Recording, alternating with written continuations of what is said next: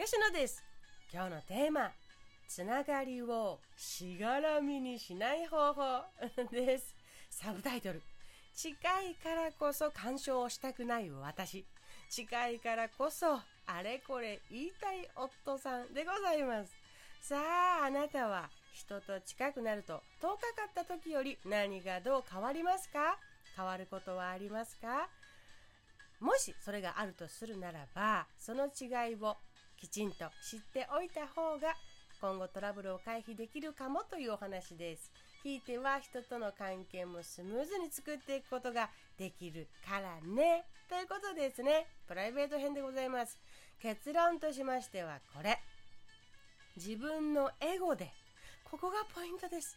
自分のエゴで相手にあれこれ言い始めた時、しがらみの入り口にいることが多いです。そこから先はしがらみの世界です。引き返す訓練をしましょう。私には私の領域がある。相手にはちゃんと相手のちゃ相手のちゃんとした領域がある。その聖域を守る努力をすることです。皆さん、あなたには人と付き合う上で基準ありますか？持っている基準がありますか？私にはあります。関係性が遠くても近くても私がやることは変わりませんと思っています。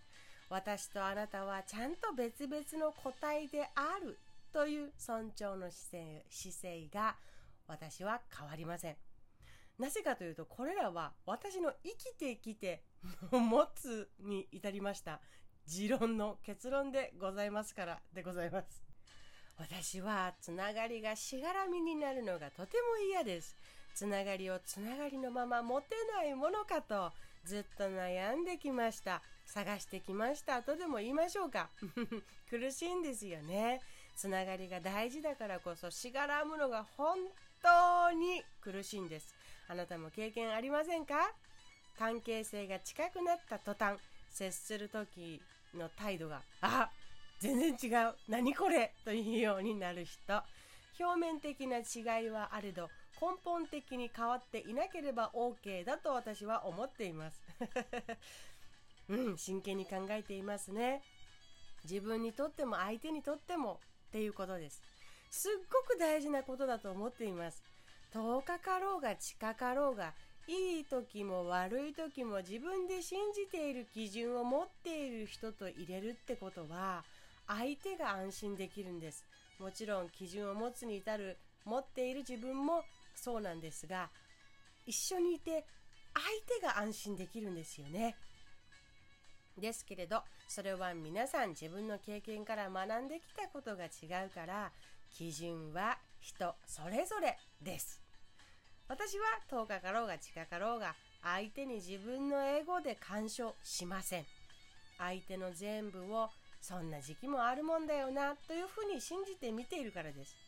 しかし一方でこういう人もいますよね。近いからこそ伝えるのが言うのが役目だと。私もそれは一時あるとも思います。ここで一つ考えてほしいなと思うことはこれです。言い方とそれは誰のための意見ということです。この2つすっごく大事です。言い方。私はこういう理由でこう思う。あなたはですね。私とあなたは別々の個体であるという認識をした言い方を基本的に持っていてほしいなと心から思っています。なぜなら近くなった時のトラブルというのは前提として自分と相手は一体の生物であるかのような感覚になっているからこそ起こりやすいからです。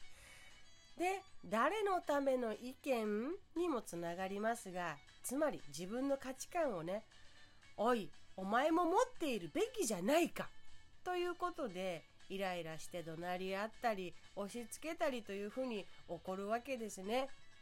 なのでどこまで近くなっても重なって居続けられる存在などいないというふうに認識しておくとこじれるトラブルっていうものは避けられるんじゃないかなと思っています。私のうちでもねよく起こりますよ。私はどこまでも自由を尊重している身でありますのである意味うるさくないんですね。本当にご自由にどうぞって感じ。勝手にしたらっていう意味ではなくってあなたの自由を尊重してるよ。自由にしてねっていう心からのなんかスタンスでいる感じね。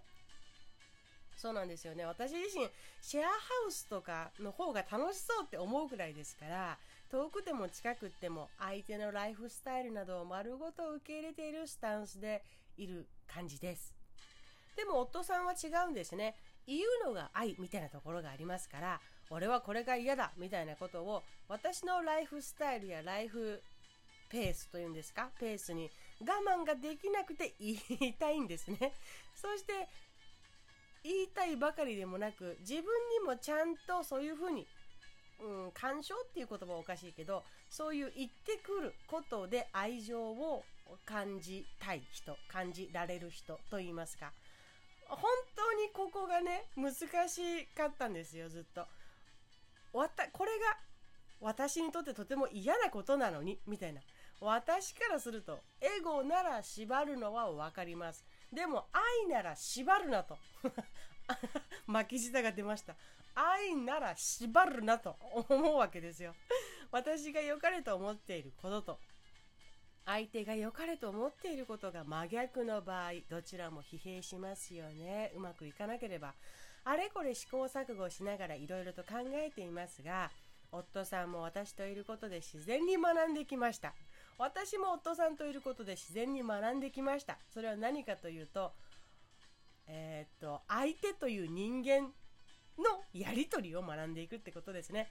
大事大事ここすごい大事。大事なことはお互いにとってそれぞれ何が大事かということでありそれが分かればいいのです。万人に対して分かることじゃなくっても相手が大事にしているものが何かっていうものが分かればいいのですと思います。私は干渉されるのが嫌なのね。で自分の時間はちゃんと取りたい。集中したい。やりたいことに没頭したい。3度の飯も好きだけどそりゃそれより集中して取り掛かる時間っていうのがすごく大事。だから部屋の扉を開けるまでは放っておいてほしいとか言い続けたりこういう言い方をされるとずかずか心に入り込まれている気がして悲しくなるし苦しくなるし苛立つ。俺はこう思うよ。吉野はっていう聞き方にしてほしい。勝手に吉野はこうだって決めつけられると今みたいに反発したくなるから。価値観が違う人間なんだから自分と同じであるべきだみたいなのは本当に誰でも辛くなると思う。私はとても嫌だ。っていうふうに言ってきたりもしました。言い続けることが大事です。総じて察するということは何度か何度か何度か同じように経験して分かるようになるというものだからです。そうするとねどんどん会話の中にもそうやって線引きができているのが分かる言葉が増えてきましたよ。本当に素晴らしく思います。やっぱりでも相手ありきですからね。相手の正しさや基準もあるわけです。ここはずっと人といて学んでいくことだと思っています。つながりをしがらみにしないために考えました。考えてきました。しがらみに気づいた時あるいはしがらみの入り口で気づく入り口で気づくことがもしできたらどんなに多くのつながりを大事にしている人たちが心安らかになるだろうかとそれに対し私が大事にしてきて今なお守り続けていることがあります。考え方ですかね。そのまま行動しているとも言えるでしょうがこれを伝えたいと思います。どこまで近くなっても相手は相手の感情があり欲求があり思考がありペースがあり決定する自由もあり保留にする自由もあり取りやめる自由もあり間違いを経験する自由もありいついかなる時も相手には伝えたいことを伝える自由があると。自分と相手は重なって生きている人間ではない。別々の個体である。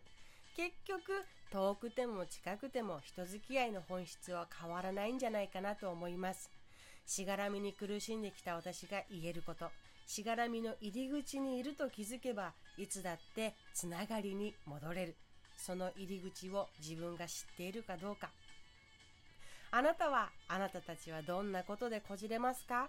どんな時にどうすればこじれないと思いますか？この分岐点を自分が知ること守ること。必ずいいつながりに変わっていくからね。あなたの人付き合いの基準はなーにではまた。